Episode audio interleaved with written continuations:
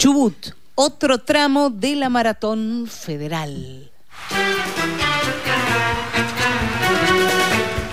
La maratón federal a la que aludo es la seguidilla de elecciones provinciales que se vienen desarrollando en la Argentina. Estamos a un puntito menos de dos semanas de las primarias abiertas, simultáneas y obligatorias paso, que serán el 13 de agosto, las nacionales, y esa maratón, en cuanto a elecciones provinciales antes de las paso, ha cesado.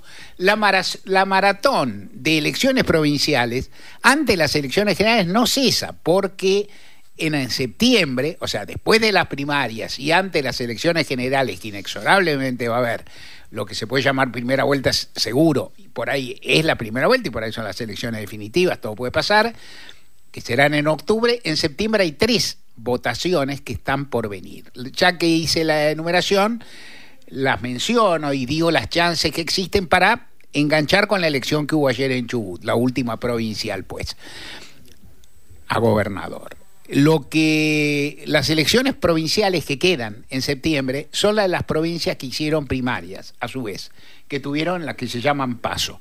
Los sistemas electorales, como te he contado más de una vez, y no te voy a eh, especificar o entrar más en detalles ahora, son muy variados. Hay provincias que tienen primarias, hay provincias que no las tienen, que son las más. Hay provincias que, en las que se gana por simple mayoría de sufragios, en lo que uno puede decir una sola vuelta. Hay provincias donde hay balotage, que son las menos también, pero las hay. Hay provincias que combinan balotage y este, primarias. Hay provincias que tienen primarias y no tienen balotage, como Santa Fe. Hay de todo. Y que hay provincias que tienen, hay provincias que tienen ley de lemas, hay, en fin cada una, hay provincias que se vota con, con, el llamado voto electrónico, hay provincias que se vota con boleta única de papel.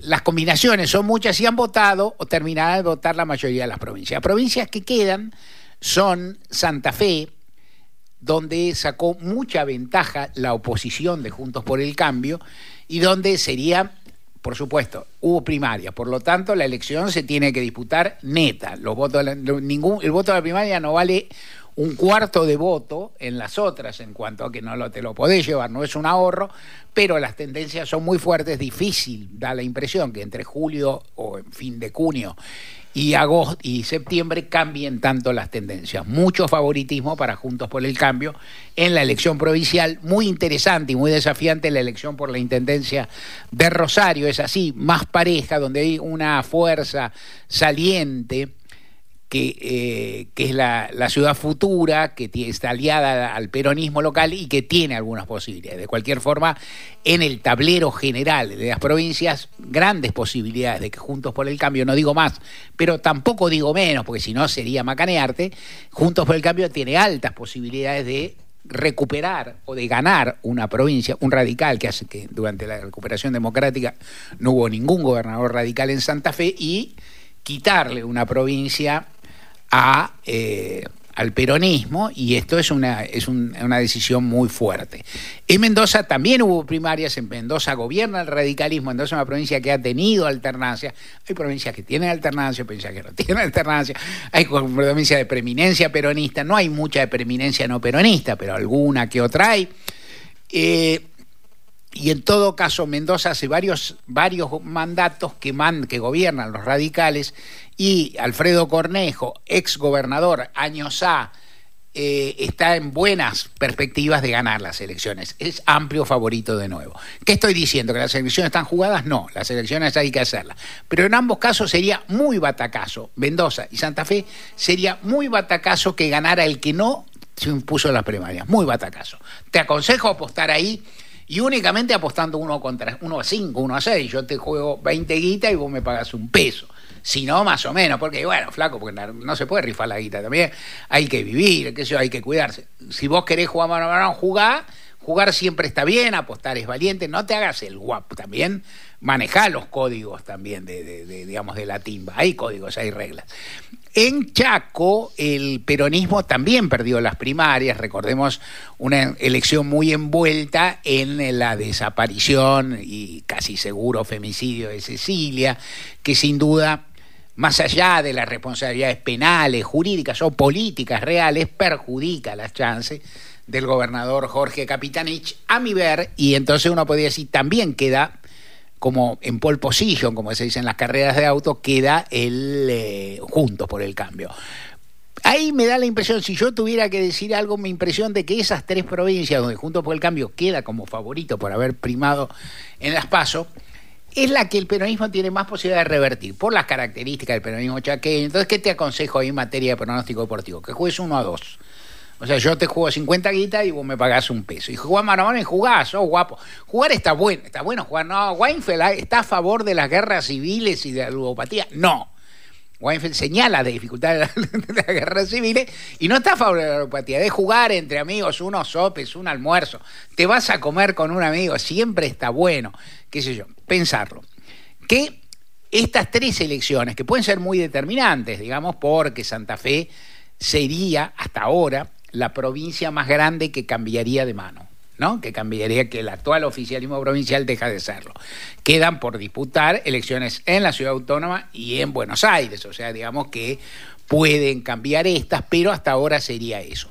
Estas, de confirmarse estas tendencias, pasaría algo que viene pasando en las elecciones. Yo al comenzar te dije, y también te dije, te dije que apostar, no te dije, no te dije ni medio que apostar, pero si te dije y me hiciste caso, era, es una responsabilidad tuya también, porque cada uno es grande, vos sos mayor, tenés que tener en cuenta todo esto. Yo, mi idea era que no iba a haber muchos cambios en las elecciones provinciales. Yo dije, de las 22 que va a haber, 4 o 5 pueden cambiar. Bueno, van a cambiar más. Y eso es significativo, eso es un mensaje que dejan ver las elecciones.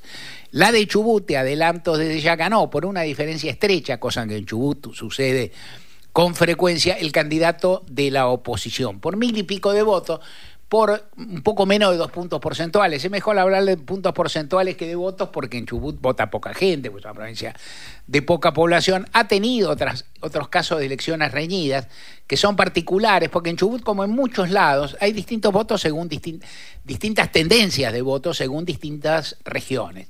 En Comodoro Rivadavia el peronismo es ahora fuerte, entre Leu es fuerte junto por el cambio y el propio candidato que ganó.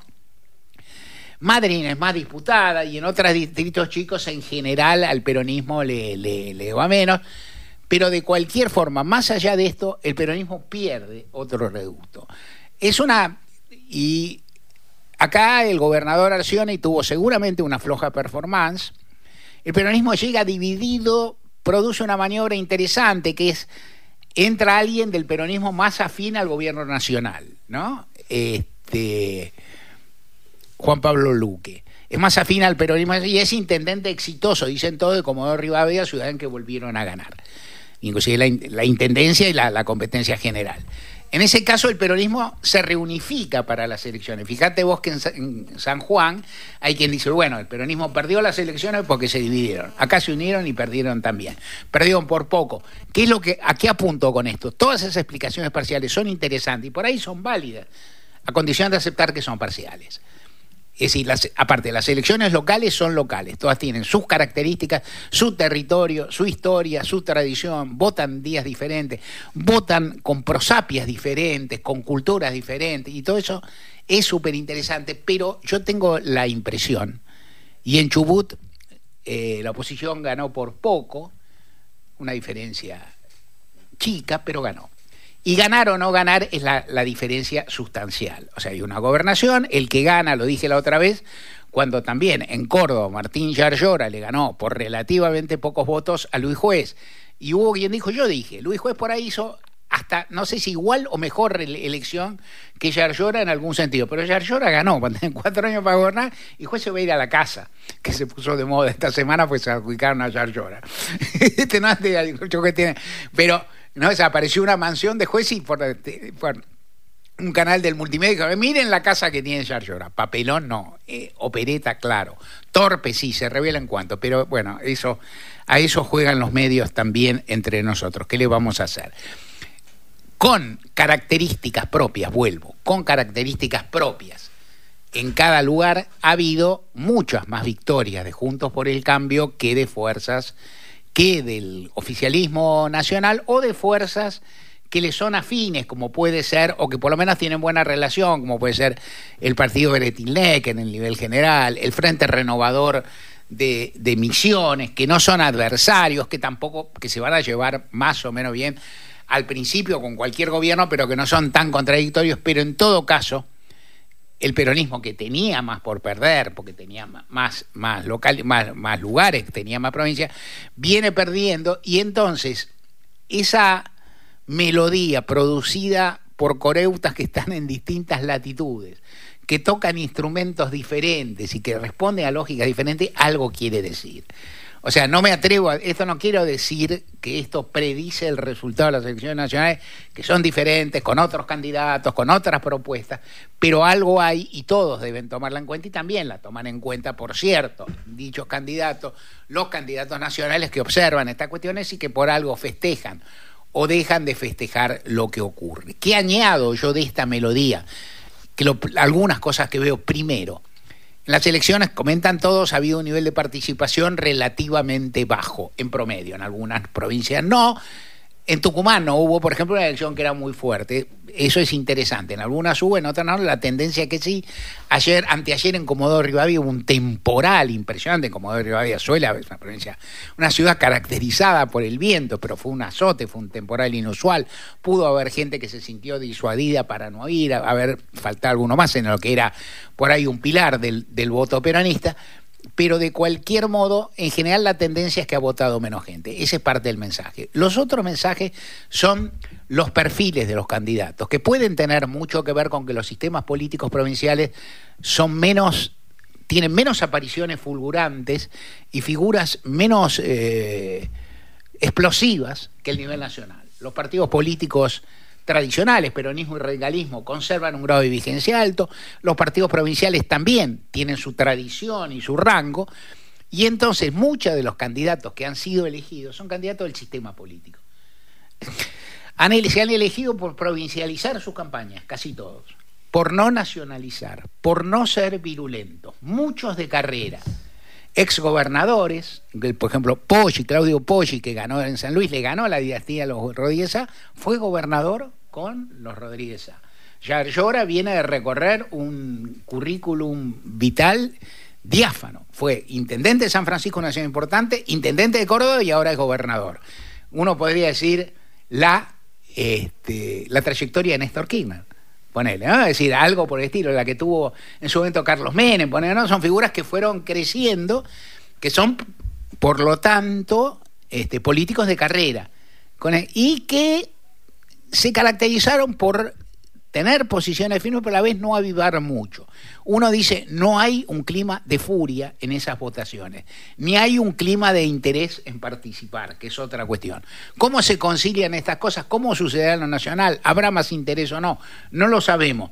Esa melodía que yo creo interesante, que va, que, que seguro dice más cosas que la que uno sabe escuchar o traducir a palabras ya, se va a entender mejor del 13, después del 13 de agosto. Después del 13 de agosto, en lugar de melodía, vas a tener números, los que se acumularon en las provincias, en las elecciones provinciales, y los que se acumulen en la nacional en elecciones paso. Ninguna es la elección general, que se librará dos meses después, pero nos van a ayudar a descifrarla.